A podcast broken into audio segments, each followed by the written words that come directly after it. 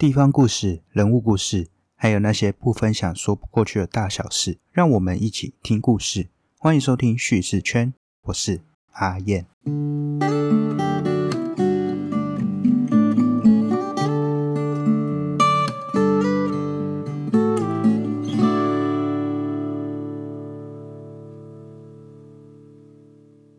在二零二二年五月一日这天，因为台铁司机响应不加班的这个行动呢，来争取他们的权益，而出现了近乎台铁全线停驶的情况。为了因应这样的状况啊，毕竟还是有一些旅客可能有搭乘的需求，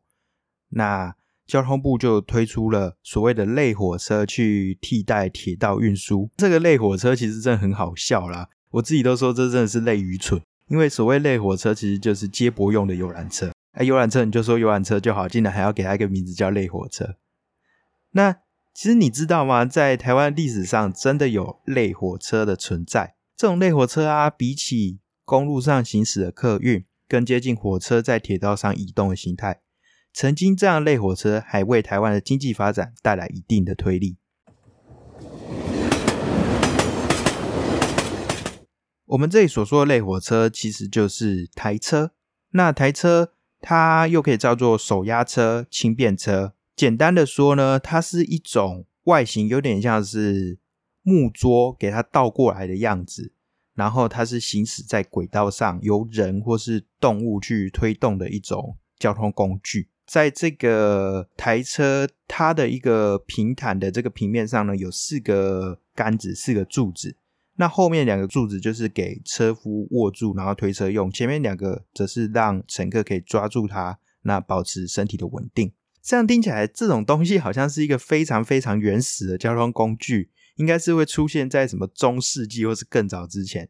但它其实是在二十世纪的日治时期的台湾才开始流行的。台车它可以用于载货，也可以载人，因为它的轨道铺设是非常的快速，然后营运成本又很低。所以在公路兴建于各地之前呢，其实它是一个非常重要的交通方式。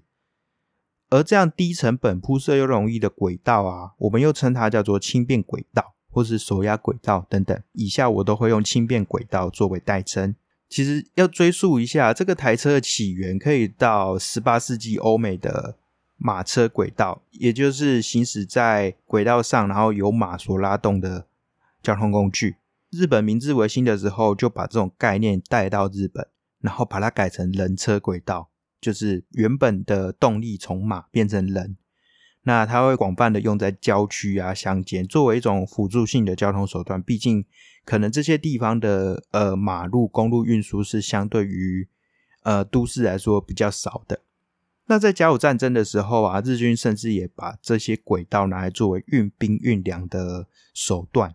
所以啊，在台湾日治时期刚开始的时候，其实他们是建设很多的这种轻便铁道，都是拿来作为军用的。直到日本在台湾开始建设起所谓纵贯铁路，从北到南的这条纵贯铁路之后，各地的人力轻便铁道就因此被拆除了。那拆除之后，也不是马上就丢掉，官方就把这些拆除的铁道啊。转移到地方的政府手中，地方政府就把这些铁道转移到民间业者手中。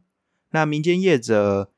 当初也是蛮努力的去争取这样的铁道，那地方政府也是想说要促进地方的发展。那再加上有一些不论是军事上或是经济上的各种利益，就将这样的铁道的素材呢免费给予地方的业者，那地方业者再去铺设这样的轨道。所以呢，在一九零三年的时候啊，就有一个新兴的产业，就是人力轻便铁道业，就这样诞生的。而这样，我刚才说到的地方业者，其实他们很多都是地方的士绅。最有名的，就像是一九零五年的时候啊，林献堂，大家都知道，林献堂他跟台中的台人日人共同发起的台中轻便铁道株式会社，就是一个很明显的例子。那这样的轻便铁路路网啊，它就弥补了地方交通的不足。特别是当时候这个所谓的纵贯铁路，其实就是一条南北向的直线。那东西向的部分呢，还是缺乏的一定的交通管道。特别是那个时候，其实很多地方公路是没有新建的，所以轻便铁道就成为了一个重要的交通方式。那以纵贯线的车站当节点，向各处去发散，形成一个非常密集的交通系统。到底是有多密集呢？我们就拿一九三零年代的数据来看，当时呃整个轻便铁道系统的那个里程啊，它加起来是超过一千三百公里的。不过以纵贯铁路来看，纵贯铁路这样一条哦，它其实不超过四百公里，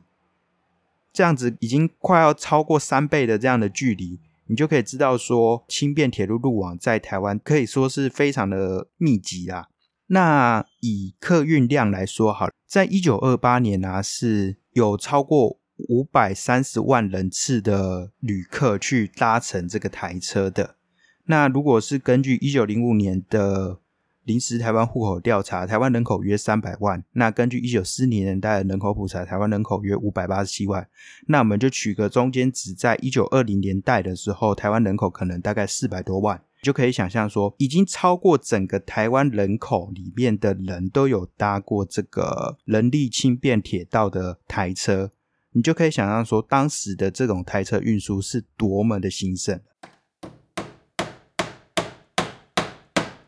在全台湾，特别是西部很多县市都有这样的台车啦，所以呢，我们这边要举一个。例子是，毕竟我桃园人，所以就以桃园为例子做一个介绍。那我们就以桃园为例，介绍曾经遍布在各地的类火车是在各地是如何去实践的。一九零三年的时候，在地方士绅简朗山、吕建邦等人的推动下呢，他们就组成一个叫做桃坎轻便铁道会社。那桃就是桃园，坎就是大科坎，也就是现在的大溪。那这是桃园的第一条轻便铁道。也是非常非常重要的一条联系的道路，会有这样的路线设立啊，绝对不是像我们现在人要从桃园坐车往大溪观光的概念，而是在当时大溪是一个很重要的物资集散地。当时的轻便铁道的工作就是把山上送到大溪的物资，或是大溪自己本身的物资，像是什么炭啊、茶叶等商品，借由轻便铁道送到桃园。再透过桃园的车站，然后由纵贯线铁路再运送到各地。轻便铁道建设啊，它延续着大溪曾经的河岸运输的一个繁荣的盛况。那其实也取代了到了日治时期日渐淤塞的大汉溪，让曾经百千帆船在溪流上运行的那种风景啊，正式的走入历史。除了大溪的轻便铁道设立啊。其实，在桃园的各地也出现了很多很多的轻便铁道路网，让大溪跟桃园成为类火车这种台车运输的重要的节点。那我们如果是以桃园站为中心来看，啊，从这边发散出去的轻便铁道，除了有桃坎轻便铁道，还有桃园到大园的，有呃桃园到竹围的，有桃园到坑子的，桃园到新庄的。那这条比较特别，是沿着清代的铁路路线。那还有桃园到三峡，主要是运煤炭的这样的路线。这些路线其实你如今到呃桃园车站旁的桃园铁道愿景馆，你可以看到路网图了。那你在我的网站上的文章也可以看到我当时拍的照片。那可以看到它的路网是非常的复杂的。如今我们真的很难想象，站在车水马龙的世界上，看着一条条柏油路上的汽车啊，高楼林立，很难想象说，哎，曾经有段时光，这个是。有着四处铺设的铁轨，上头有一个个以人力推动的台车在上面移动的这种风光，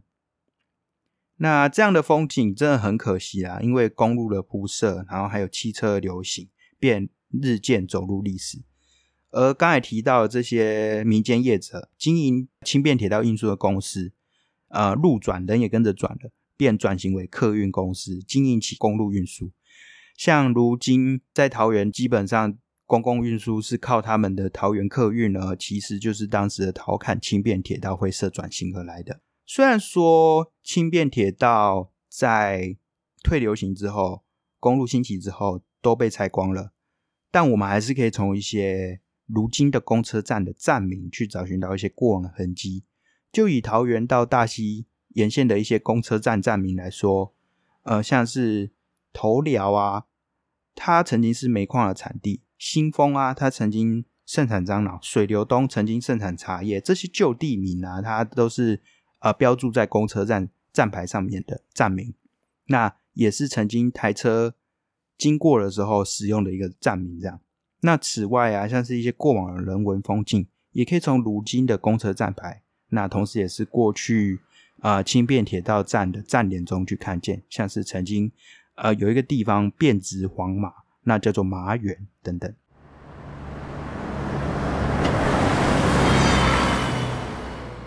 虽然刚才有说，现在在台湾各地几乎都没办法再看到轻便铁道上台车运行的画面，你顶多是可以在几个地方，像是大溪的百吉隧道看到这种片段的台车轨道，还有一个台车意向的设置，或是从一些相关地名，就好像九份的轻便路等等的这些微小然后呃零碎的片段的地方，去看到曾经有一段台车的历史。不过啊，其实，在台湾有一个地方，到现在还在运行着台车，而且还是一个非常热门的观光景点，那就是乌来。一九二八年新建的乌来台车轨道啊，它的功用就好像其他台车一样，就是运输木材等等的物资。那因为它是一个向上的呃坡道设计，所以。台车在上山的时候是有人力推动的，不过下山的时候就轻松了很多，靠着自然地心引力去给它向下滑动。那在回程的时候啊，还会放上木箱板凳等等，让当地民众可以搭便车。后来啊，这种木箱板凳升格就变成藤椅，让客人坐得更舒适。直到一九六三年啊，这样的台车。可能在木业开始逐渐衰落之后，然后转型为具油气性质的观光台车。那乌兰那边有非常丰富的自然风景，还有充满特色的人文风采嘛，所以让这边变成知名的观光景点。这样的观光台车呢，它还加上了扶手，然后上面还有盖子。那它座椅加了软垫，然后还彩绘了那个“万寿无疆”的“寿”这个字，俗称“奔刀啊掐”，然后。更是让这个台车整个大升级，这样。那在隔一年，一九六四年的时候，为了迎迎这样子热络的观光潮啊，所以乌来台车又拓宽为双轨，增加它的运量。其实可以说是因为观光啦，所以乌来才不像其他台车轨道面临着被拆除的命运，也非常有幸的能够保存下来，直到现在。不过啊，到了一九七四年的时候。曾经这样人力推动的台车开始转变，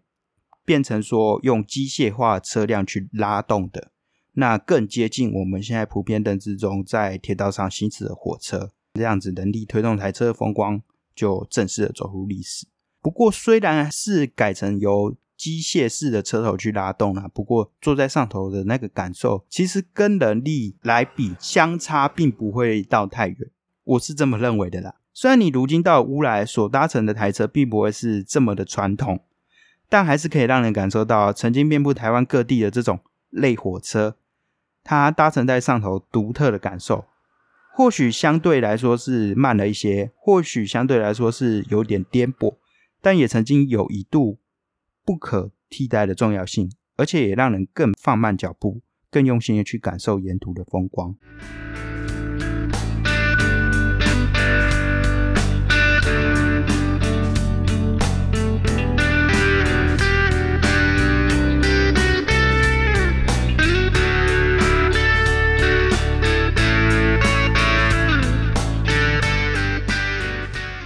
听完今天分享，你还喜欢吗？如果喜欢的话，欢迎到 Apple Podcast 或 Spotify Mr. Bus 给我一个五颗星的评价，并留下你的心得哦。此外，在 KBox、Sound On、First Story 等平台也能收听到我的节目。那如果你有任何想法或建议，都可以到 FB 或 IG 私讯告诉我。如果你真的觉得这节目很棒的话，也可以到下方资讯栏，在 Mr. Bus 等平台给我一点小小的支持。每月定期赞助，还能获得超值的在地特色回馈礼。那么今天故事就说到这边，我们下次见。